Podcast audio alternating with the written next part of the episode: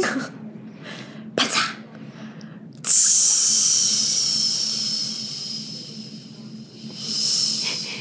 中气很足了。没错。大家好，这里是 A Z Chat Chat，A 自己说说姐，我是 Amy，我是 Zoe。我觉得那个如果是我们那种很原主的听友，哎，我觉得我们真的可以办见面会了。哎，我发看见很多那种就是新进的 Podcaster 都在给我办见面会，我就觉得 Why？我觉得我们可以好办一下，怕没有人来我们可以让场地小一点，十个人的、啊。哦。对啊，那这样如果就都十个里面有八个认识的人，Thank you in advance，就是水泄不通，就十二个人就水泄不通。好可怕哦！没关系，就是好玩呢、就是我们要见见人群，人群见见我们。你不是叫我要要认识陌生人？好，怎样？你说？我前阵子啊，在一个社交场合遇到一个新朋友，就是别人就会就会介绍嘛，说：“哎、a m y 这个谁谁谁，介绍我认识。”然后那个人就很热情的就坐到我旁边跟我聊天。那我当然也蛮开心，因为在那种很大型的聚会里面有新的朋友，然后愿意跟你很热络，有时候就会觉得相当感恩，自己就不会好像很边缘。不然我们这种不是很喜欢社交，在那场场合都很不自在。但是我跟他讲话不到三分钟，我就超级痛苦。原因是他是一个说话像在演舞台剧的人，他的表情好丰富。那丰富就算，如果你的喜怒哀乐的表情很明显，那我好像也不是没见过这种人。可是他有一个地方一开始让我吓到，就是他讲一讲话，他讲完了停住，是不是换我讲？他的表情会凝结在他上一个好恶哦、一个话，譬如他讲完说，你知道吗？啊，就是那个问号表情就停住，然后我第一次看到那个凝结住的表情，我我还眨了一眼，想说现在是有被魔法使了一个时光凝结剂，还是什么？还是说你中风？我我这懂我就认真想要 check 一下，是你有问题还是我有问题？然后我发现他就是是表情凝结就。僵住的那个最后一号表情的，听我讲完话，他在接续他下一个话题的时候，下一句话的时候，他表情又回来，就这样哎、我问一个问题：这个人是不是 YouTuber？他不是 YouTuber，他他还有任何经营任何的那种影音频道吗？我不知，好像貌似没有，但是他可能蛮常在公众面前演说吧。因为哦，那那有可能，你知道为什么吗？因为他其实这种是一种，呃，就是你知道，像我们那个，像以前以前，哎，还是什么局面哦，还是可能我跟你录音的时候，我就会有一个学习室哦，有有在访谈节目，访谈节目里面就会有一个，你要有个练习室访谈节目跟我们这种 podcast 又不一样，它就是一定要有有来有往，可有来有往里面要有一个有个 know how，是你你讲完话，人跟人之间的对话不能够重叠，它不是个聊天，它要让每一个段落都很干净才能够剪辑。所以我有点怀疑这个人他他在停留那个别人的表情是为了做迷音或做贴图用的。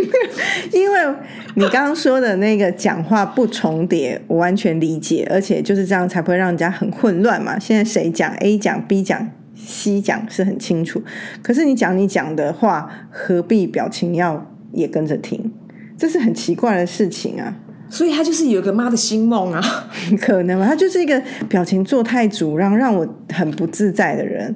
你提醒了我曾经有个际遇，嗯，总而言之，我曾经交过一个男朋友，他后来当导演，我觉得他真的是恰如其分做这个 the the right job。总而言之呢，以前有一天我们就有一个场景，就是我们在士林夜市那边忽然吵架吵了起来，然后在骑楼下，士林是绝对是妈人来人往，对不对？然后我就是专心在哭，跟专心在吵架，因为反正就是一个他跟别人暧昧不明的事件就对了。然后他就忽然，他就忽然哦。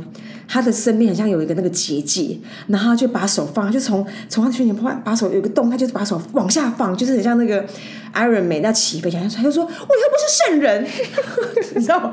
我当下我真的是整个解到不行，我想说你是妈的吃错药是不是？这些人的演出感太重了。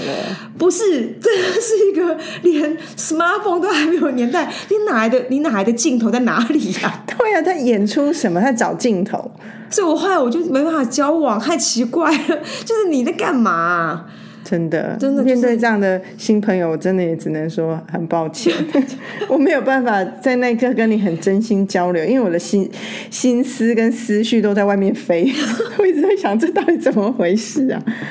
还是我有检讨，说是自己太太随性，然后太不懂社交吗？没有没有，我我们太我们就是很像家常的小菜，然后别人时时刻刻都出大菜，然后反而在那边吃不惯别人大菜，还在那边批评的感觉。都给你一直给你红烧双生的，对然后我们一直在那边毛豆的，我在就是稀饭就在演地瓜厚不厚那种。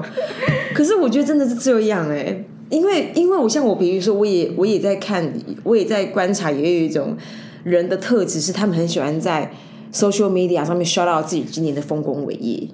嗯，那时候我们是聊过这一个，我印象中有然后那时候我其实有一种，然后我觉得那个 shout out，我我会觉得说，老实说，那时候我的第一个 take away 是，哎，你帮 HR 跟帮人人猎人猎人头一个好大的忙，他都不用做功课，去看你的 Facebook，看你的 social media，他可以知道你到底做哪些事情，然后他就是你，你就可以被交易。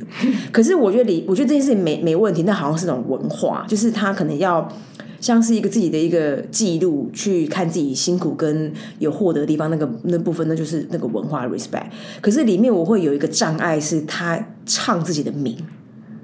你是说直呼自己的名字？对，Zoe Zoe 庄今年有三个 barriers，对 Zoe 庄如何克服它？第一个觉得 Zoe 做的很好的地方，然后我想说，所以您是天哪。你那那个我也是，他是主持人兼自己人，我觉得，我觉得这种人也是很，也我也是看不懂哎，所以我我遇到他，我不知道怎么讲，开我话不知道怎么讲起耶，因为我我想跟你聊你，但我很怕我们想聊一个你口中的他，太恶心了。我后来的理解真的就是，我们真的都太小菜一碟了，所以别人那种很澎湃、重咸重油的，我们都那边吃不惯呢、懂了，就是对，真的。就是就比较没办法啦，哎呀、但就是一一种一种一种文化的理解这样。嗯，有一个听有一个听友强烈跟我们推荐讲一个题目，好啊，多强烈！但是我不知道要 要不要这时候聊，就是就是有一天我们就在闲聊，然后闲聊聊聊说，哎呀最近怎么样啊？啊怎么？啊那个那个那个听友是个女生，然后长得很标致，嗯，就是五官清清清清清晰晰的，然后很会打扮，是会打扮又爱打扮，很热衷打扮。嗯，那那可以想象他的追求者其实都是一个没有断间断过的。这么好哦，对啊，所以就会不免说问起说，那因为他这个人要求蛮高，所以就爱情的确定就会比较那个就先不聊，所以就问就会好奇说啊，最近的那个呃约会状态怎么样？那他就是说他最近有一个约会，就是有一个人一直狂约他看电影。嗯，然后狂狂约他看，狂约他看电影，然后因为以前都约啊，那约国宾哦，哦约长春，约什么，约 everything，那他都有一个理由，就是哎上班加班或者是工作不方便，就殊不知他已经数次约，已经约到微秀门口了，就是我们公司旁边，来走路在五分钟，所以他不得不赴约，所以他就去，然后他就跟我讲说，他他整件事情可爱的地方是，他说，呃，基本上他这个赴约是 purely 的看电影，所以看完人家还以为会续通，会吃个饭，没有，他说哎拜喽，然后就拜了，然后他是不喜欢这男生啊，他不喜欢嘛，所以他、啊他就觉得说他已经第一个他他碍于一个礼貌，他就赴约了，可是碍于自己的一个啊、一个道德跟一种对自我的要求，他没有想要续约的意续花的意思，就是就是摆明今天我们就是就事论事，A 就是 A，B 就是 B 这样。哎，那先在这里，如果是这样，你会去吗？一个你没有很喜欢的男生一直约你，约到家门口了，就你家门口的电影院了，你会去吗？我曾经赴过这种约，哦，因为如果是我，我好像会觉得啊，我就不喜欢，所以我就不要去啊。可是因为我心里面有一种心情，就是说，哎，有没有可能是我自作多情？人家也就是把你当个朋友。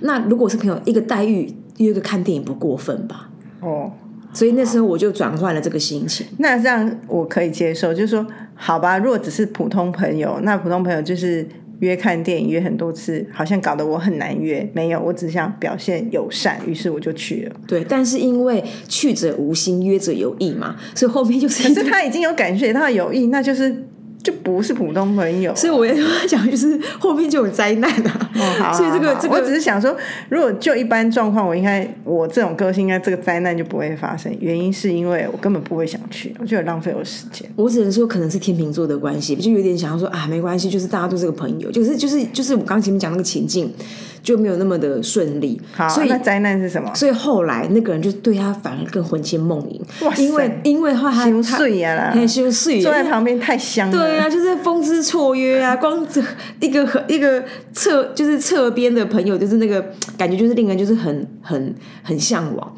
因为然后然后这个这个跟我分享这个女生呢，她就丢了一个文章给我看，那个文章就是说戛然而止的魅力，是戛然而止的魅力，这是一个文章，作者是当然而止是我讲的，但他的他整个的故事原型就是说。你要如何欲语还休，然后欲欲什么还流，欲拒还欲拒欲拒还迎的方法，就是你要拉有有一搭没一搭，若有似无。可是他其实吃着秤砣铁的心，就是老娘只跟你看电影，别的你不要想。但对于约者来说，就是啊，这个是那个吗？这个是那个 signal 吗？而且就是想说，终于约出来，那下一次就一定可以有更新的进展。没错，就后来就是扑了一场空啊。所以他就跟我说，他就说，哎，怎么办？好像给到他。无限期待，所以 OK，因为我觉得有一部电影很很值得大家去研究，因为我觉得不管是直接好，好先讲，不管是女生还是男生，都会有一种对对方的心意的猜测。可是我比如说有一部电影，它真的是人生的写实片，它只是一点点很娱乐，就是 He's not that into you。然后它里面就会告诉你说，你对他，你对这个任何的幻想，你们俩的关系有任何幻想都是没问题的。可是如果有很多事情他不愿意，代表或他没有做这件事情，代表你们是没有局的。然后那个那个那个电影里面就道尽了这一切。换你，我刚刚在他讲是说，那为什么不直接跟他说，我不想跟你交往，或我有喜欢的对象之类的，就不会有让人家无限的幻想了。就可以让他终止嘛？嗯，我说如果就女生想要避免这个困扰，是可以这样。那不敢说或不要说，一定背后有其他考量嘛？就是想要要有一个市场价值也好，或者是说温柔的对待，对，或者说他觉得他不喜欢成为一个拒绝别人的人，那你就必须要承受这些啊。像我这种是没在管的啦，因为我只比较在乎，如果这种关系，我比较在乎清爽，而不是要有那种。唉，我觉得你应该算是一种就是在追求界的包青天吧，没得谈，酒是没得谈。好，大家不要参考我啦，因为毕竟我也没有这个需求。嗯，回过头来就是，我觉得有我猜想，因为我认识这个听友，他应该是想要第一个有可能对方没有真的告白。所以两个都是在模糊，所以他也可能想说是我自己多情了。对啊，就是有一个，然后第二个就是说，哎，如果是的话，有一个有有种温柔的对待。那因为这个言谈间，就是本人也是有一些不乏这种案例，所以我们就聊聊聊的蛮起劲儿的。那就不妨跟大家分享一下这样，因为我我觉得像刚刚那个真的也是很很紧绷。总而言之，曾经也有一个有曾经也有一个对象，就是他就是刚刚前面讲那种，就是比如说第一次碰面。然后这个长得蛮很好看哦，而且老实说，他是我喜欢的型跟能力跟才华，他就是个艺术背景的人，然后装扮的非常的干净，很很雅，然后就是又长得很帅，这样，然后打打扮就是爱打扮的，所以就是就是 kind of everything kind of perfect，我觉得可以近近乎已经达标了。然后我们第一次碰面的时候，就是好像是我忘记约吃拉面还是约吃约吃那个呃。烧饼油条，因为我我们都在创意公司上班，然后他约吃烧饼油条，就吃宵夜嘛。哦，吃宵夜，对，吃宵夜，然后已经那种凌晨三点多了啦。然后总之豆浆就对，就喝豆浆那种。然后总之就是就吃一吃啊，第一次见面啊，之前就是有点类似讯息油那种。然后第一次见面，见完面之后我就要走，因为要下雨，然后我就套雨衣。啊，我套雨衣不是习惯那种反着套嘛，然后就忽然飘到我背后，帮你扣扣子，对，然后我快吐了。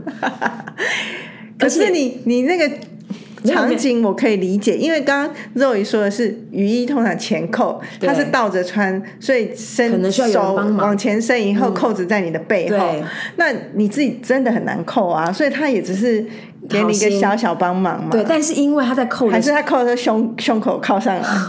我说要他扣的时候，他带了一句话，那时候我就整快发疯了。他就说：“不知道以后我们老了还能不能一起吃吃这饼油条？”我想说，Sir，Sir，不是。这个句话，如果是爱的人很浪漫，可是就不是你爱，所以就不是啊。我们来个哈基米马斯蒂，可是他很爱你呀。太突然了吧，哥，就很烦。我觉得好好笑，吃个烧饼油条，然后就一辈子要吃烧饼油条。对啊，而且为什么选择好重要？这程度太重了吧？因为还好你不是臭豆腐，如果我们老还能一起吃臭豆腐。太不浪漫了。没有重点是我们还没有渐入佳境，我们就见见而已，就第一次见。然后第二次也是神紧绷，然后第二次是来个吃完拉面，然后那次就是你刚前面讲，他就狂约，但他从来没有诉诉说过爱哦。可是他就是会做一些这种事哦。在在狂约前，他先做了一个事情。那时候也是那种，我就交片交很晚，然后回到公司两点多，他就很累，然后就猛敲你，以前 MSM 很猛敲你。你就是觉得说，反正你还没到爱情，朋友总是可以搭理的吧？他说你现在可以通个电话吗？我说哦，一接起来，他就在给我放音乐。这一切都是浪漫，他就对喜欢就是浪漫，不喜欢就渣男呢。对，就是他也不是有个什么什么喜欢就怎样，不喜欢性骚扰，不是有个这个名言。然后我我就后来我就我，而且我还喊不到他，因为他把话筒朝那个麦那个喇叭。我说哎哎哎，他喊不到他，我很累。你挂掉就好了。我就说你在干嘛？他说我想给你个 tempo。你知道你知道那个年代吧？有年代感吧？笑死哎！你会不会气死？所以，我这个因为这个事件呢，我后来单身七年，因为我就太讨厌，就这一切好 annoying。哎，他真的耽误你七年呢，也是有没有队员？然后第三个也是很经经典的，因为我觉得这个东西也是很值得一说。然后因为那个第二次那个给你个 temple 完，就我就就是有点彻底的讨厌这个人，大概半年。后来还是狂约嘛。然后狂约，我他就说，他就说吃个面，他说你不用吃晚饭，吃晚饭没问题吧？那你你这种吃个晚饭，你又不是妈神仙，你一定会吃晚饭的。我说好啦啦，我说我说让我吃完完我要回公司加班，就是你有一个借口，你有个借口可以可以酸给 可以酸酸酸掉逃脱逃脱这样。然后我就赴约吃那个拉面，然后我吃完拉面，我老兄我就要走了，他就说，哎，你不想要吃个冰哦？想啊。然后我想说算了，很饱啊，是个。然后我就在犹豫说：天啊，我这个我要用什么方法来个电话盾，还干嘛？我要离开，就走要走到冰店，因为离冰店蛮近的。然后他就说：那你哎，然后他就说，我就说哎，我就说算了，我不要吃好了，就是要走了嘛。他就说没关系，他们吃不下，就对我说我吃不下。他说那不然两个人吃一碗啊？谁要跟你吃一碗？我是口水病很严重的人，我是真的没办法，就是。真的难度很高啊，哥！如果你跟他共吃一碗，他一定觉得打正打正。真的，我要不要一边一边一起诉那个粉圆啊？然后我就说救命啊！然后我就说哦，我就说可是我吃的料跟你不一样，你知道已经细分到料。后来说他说那不然吃什么料？他一定跟你吃，他管你，他就要吃你口水而已。我就说我是杏仁，哎，很强了吧？杏仁。搞不好他特爱杏仁，重拳的吧？他特爱杏仁，因为杏仁是很 unique 的。这时候只差没有鸡佛口味，不然你一定连鸡 佛真的鸡肉来六组。然后我就我就他就思他有思考，他想了半分钟，他说：“哦，好啦好啦，看好啦好啦，没得了啊！”我就快速赶紧剥两口我的杏仁，把那杏仁之后就跟他说：“哎，我没办法了。”然后我就那个冰，他他我就陪他把那个冰吃完，然后我就一直在放空。那我就天哪，我已经智我的智能已经这么高，然后那个地方已经这么智取了，还没办法顺利逃脱。然后有一次他真的把我惹毛，我后来就没有再搭理他了。那一次就是那个我一样在公司加班做做那个运动品牌的东西，然后一个运动品牌都很硬，我都凌晨五点五点那种的，我就已经连续每天五点五点。然后他就跟我讲说他心情很不好，我就说我就说哎你我就说。呃，那你你要不要找点朋友聊？他就说我想我可不可以跟你聊一聊？我就说我真的没办法在忙。然后他就他就不知道他妈神来一笔，你知道吗？他就说，可是我现在公你公司楼下，你知道那是最讨厌。对呀，又没叫你来，我我都会这样想，很讨厌那种人家忽然给你那种 surprise，就是很讨厌，就是很没有。你以为是谁呀？对呀，on the plan 的。然后下一句就说，下一句我就直接。神经线已经彻彻底整个全部剪断，他就说：“难道我只难道我只是静心在你旁边陪着你都不行吗？不行，no no no，不行，异口同声，不行就是不行，关你屁事，很恶哎哎，所以大家可不可以对男对女都一样？大家可不可以稍微感觉一下这个气氛是什么？然后见好就收，见坏也要走哎。在这里插播一个关于拒绝的艺术，请。我们去家族旅游的时候，有在一个景点，然后那个景点其实不是热门的，所以就看到其他大部分都是那种自驾游，然后就看到一组，我觉得是台湾人，就是一对夫妻带两个可爱的小女儿，然后跟他一个爸爸这样子，然后就五个人一车这样出来玩。然后我们就在那旁边的小卖店，就是买点吃的啊，干嘛的时候，你知道爷爷对孙女都是那种就会很 很很怕你冷，很怕你没吃。然后爷爷其实是一个可爱的爷爷，然后爷爷就说出来玩就是多看多吃啊，然后就帮我买了一个什么烤鱼，然后就跟孙孙女说来吃烤鱼，孙女就说我不想吃，然后爷爷就多吃啊，吃鱼会聪明啊。你知道那孙女怎么回他吗？我真的不想吃，谢谢你的好意。然后那个爷爷就说吃啊吃啊，他就说我没有在跟你客气哦，我真的不想吃哦。那爷爷就就也没没辙，把你掉地上。没有，因为自己吃啊，他只是买来想跟孙女一起分享。可是小小一个小女孩，就是不到上小学，大概是幼稚园大班那一种，而且还有可爱的回应。对，他就说我没有跟你客气哦。你好意我心领喽，所以下次你把这段录下来，让让它变一个单独的音音档，好不好？对，在约吃冰，我没有再跟你客气哦，不用哦，好意我心领喽，我觉得好酷哦，是不是？真的拒绝的艺术，从一个小女孩身上学，真的，we learn I I I learn something，真的很痛苦哎。可那时候你就是讲不清楚啊，而且你而且事实上，如果你用朋友的关系去想，每一个都是合理的。然后你双方也都就是我方也都恰如其分，没有跟朋友不会合吃一个冰，除非很熟很熟的，不熟的好像很不会。我觉得再熟你都给我个想法好不好？对呀，总之我觉得其实我们都可以嗅闻到空气中的味道，就不是那个普通朋友啊。对啊，总之但是就是那部片叫他其实没那么喜欢你，大家可以去。他其实没那么喜欢，我觉得大家可以看一下，我觉得很隽永，就是你每一次看都可以去。检查到底自己是在做梦，还是还是事实摆在眼前？然后你们到底有没有机会？有机会跟没机会里面都讲得出来。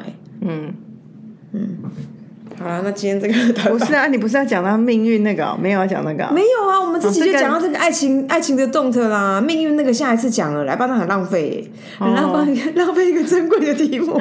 可是时间太短，把命运的讲完啦，那个讲不了多久的啦。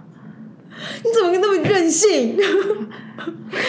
好啦好啦，因为呢，真的我没有什么好说的。我人生中很少遇到这样的人。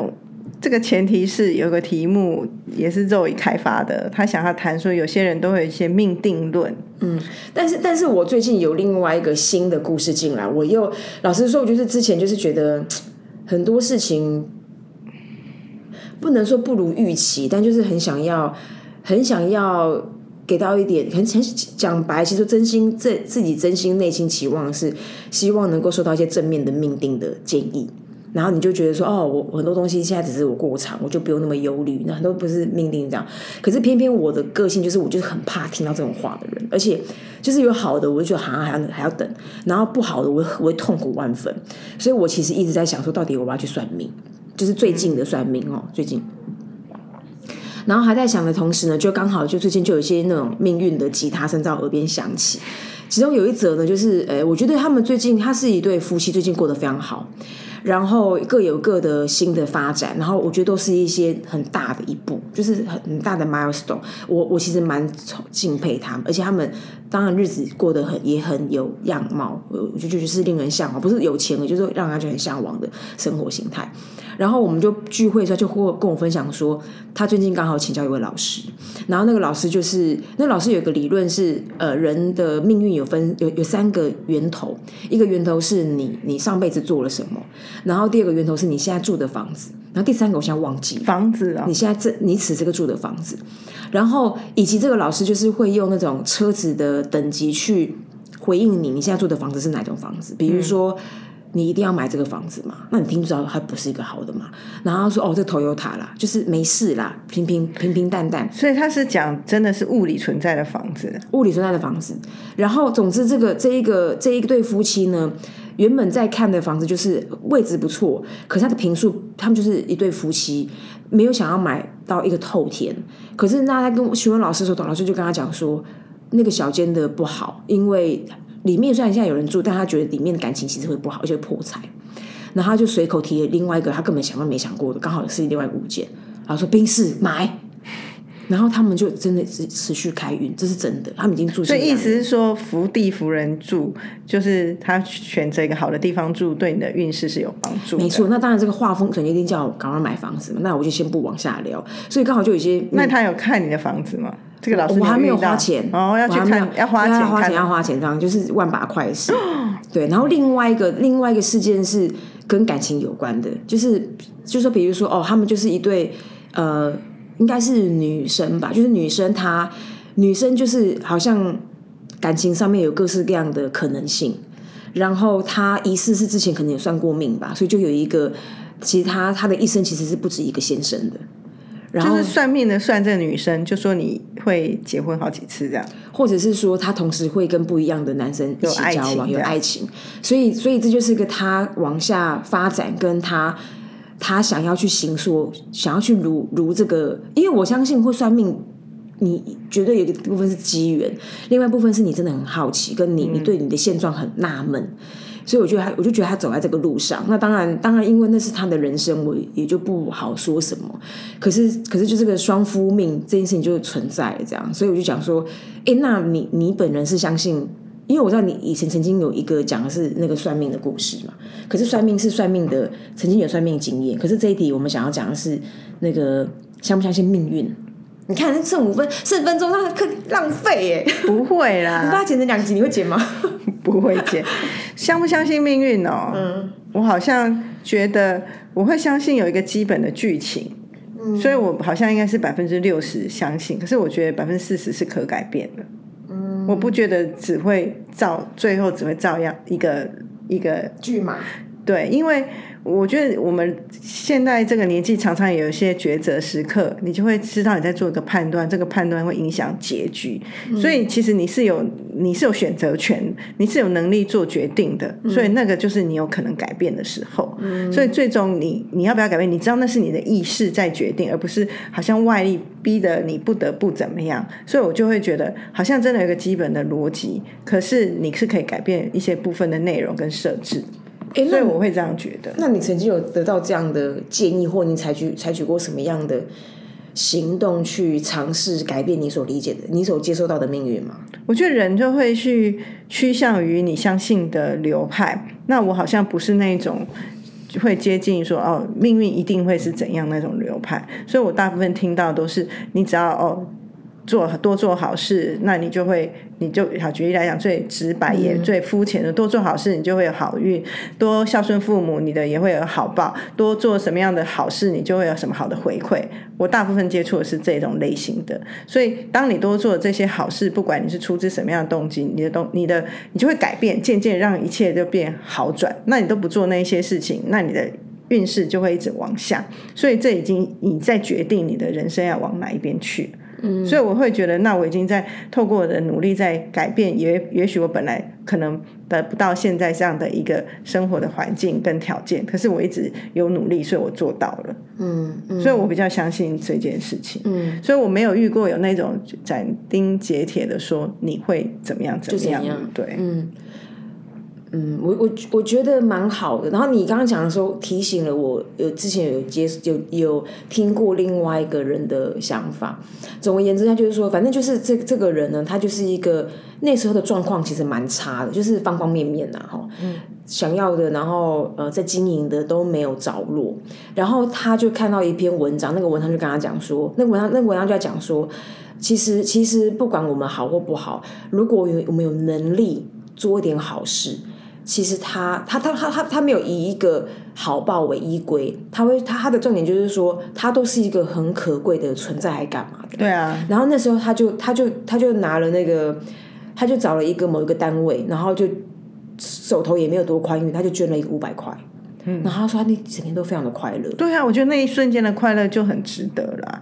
但你说命运，嗯，如果你都不去做改变，然后你就一直在一个很困苦的环境，或者是说好你的感情很波折，有算命跟你说你就是会很多很多先生，或者是很多爱人，那你你相信你就往那里去做，你就是服从他的指示。那你要说你的人生就是如此，你能怪谁？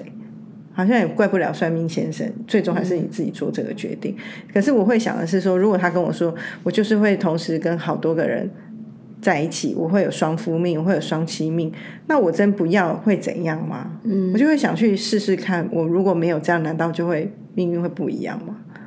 就去试啊，就整件事情好像不需要去听这个，因为他除非像看医生，我们不是都要 second opinion，就是你要。很重要的病的时候，你都会看了台大，你会去荣总，原因是你你还是想要第二意见嘛？嗯，那我觉得如果是这时候，你不如也去多看几个算命好了。如果十个十个都这样讲，那我就会相信你。也许你的基本的版本的剧情是真的是被这样设定，但你要不要往那里走，就是你接下来你可以判断。如果你真的那么好奇，有没有一个原厂设定是这样的话，好啊，就不能只是听一个啊。啊，不然呢？不然这题你还想聊什么？没有啊，我我我觉得，我觉得我没有想要聊什么，因为我其实那因为其实我在想要算命的时候，我其实得知有一些那种朋友的事件，他的算命算的非常的准，然后那你不可能想要算不准的嘛。可是算准了，你又不会怕半死。我跟你讲，这还是有一个什么叫幸存者偏差。因为我最近也是一个朋友说，他他问我认不认识某某人，我说我不知道那个人。他说你知道吗？他这个人，他他除了工作的专业之外，他很会算命。我说哦是哦，然后他就说以前他就帮。我那个朋友算过，然后他那时候算就说，他说我哈这个人呢，不管做什么都会成功，然后他就很爽。他说我那时候好开心哦。那我现在看到他的人生，就是我那个朋友人生，的确啊，生意非常好啊，然后就是做什么都成功，所以他就抓着这个信念不放，他就觉得他就是一个。上天所眷顾的一个幸运之人，做什么都会成功啊！那我觉得这样很好。可是我就觉得，我们我们活到现在，我们已经大概都知道，我们就不是那种天选之人。我们做什么事也都是靠努力而来，有时候努力还未必有成果。那我为什么要去听一个那么残酷的事实啊？我我觉得，如果如果我是那个哦，做什么都会成功，可是我的前半生已经不证实这件事情。对啊，你会怎么办？那所以我就会觉得，那我才不要嘞！我不想去找这人算。话说，我这次去北浦的时候，我们住的那个大民宿，它就是一个很像农庄的地方。然后老板本身也会算命，他就忽然 all in 的时候，他就问我说：“你是老师吗？”我说：“我不是，但我阿姨是。”他就说：“那你可以继续念书。”然后他就，我觉得他就跟我说：“其实他，然后当然他就是会泄露他会算命嘛。”他就是说，他就说，他就说你的面相很好，你做什么都会成功。可是你书还可以再多念，就是可以叫我瑞友拿学历那种。然后他说，他说你做什么事都会成功，但你要戴珍珠耳环。所以如果接下来你看我，我自己我今天没有，你没有，你问我前两天会戴珍珠，你给我天天戴。对，他就说，他就说为什么要戴珍珠？对，他就说，他就说因为珍珠的颜色跟脸的颜色最接近，所以他好像有一个不知道有一个什么样的原因，我现在忘记。那我戴也有用吗？还是只有你戴有用？我不知道。他会要不要跟我说我应该戴那个钻石？对不起。然后那时候我戴的是黄金耳环，他就说黄，他说黄金不要，他说你戴转珍珠耳环。那我想说为什么？然后他他他就跟我讲说什么？因为什么肤色？他说你看卢秀燕，卢秀燕都戴珍珠耳环。那所以他是 everybody 都戴珍珠耳环？I don't know。所以我后来就我后来就是认命去看卢秀燕，卢秀燕根本没卖没没穿耳洞，好不好？他为什么会没空啊？我看卢秀燕好像没有戴耳环。还是他，可是我猜有可能是因为他，因为他就是演一个他他不是他就是现在这个人设的设定就是一个市长妈妈，所以他就是要有点不要有那种贵气感，要淳朴的，那然后穿那种竞选背心的，所以我现在关注卢轩根本没戴耳环，可是以前他可能有戴，是不是？对，但是我提高我戴珍珠耳环的的的次数，就天天戴啊，我又戴，我又镶耳镶耳朵上，有几个洞就给我戴几个，就变成珍珠耳环项链。一排在这里，真的对，好酷哦！妙不妙？这种你可以带来感受一下。你下次试试看，就是各带一个，跟各带两个，跟各带三个。这种，我现在见新客人，我会戴珍珠耳环。赞哦！对，我一定爱心，恭喜恭，笑死哎！拜拜。